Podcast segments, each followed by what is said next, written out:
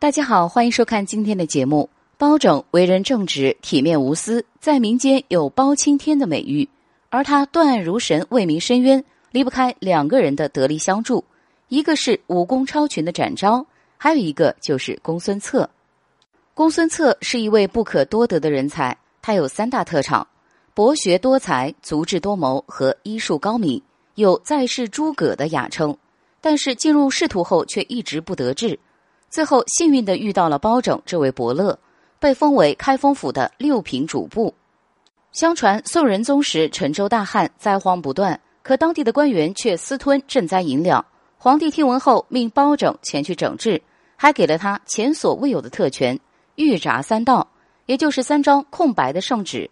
公孙策建议把它具体落实在刑法上，变成御札三刀。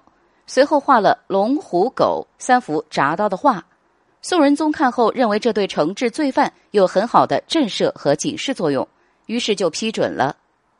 这三把铡刀拥有先斩后奏的大权，与尚方宝剑的作用差不多。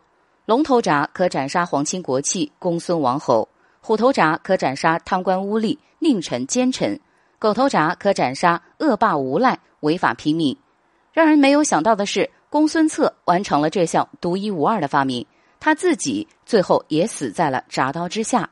那么，包拯既然对公孙策器重有加，视他和展昭为左膀右臂，为什么又要挥泪斩杀公孙策呢？原因很简单，他知法犯法。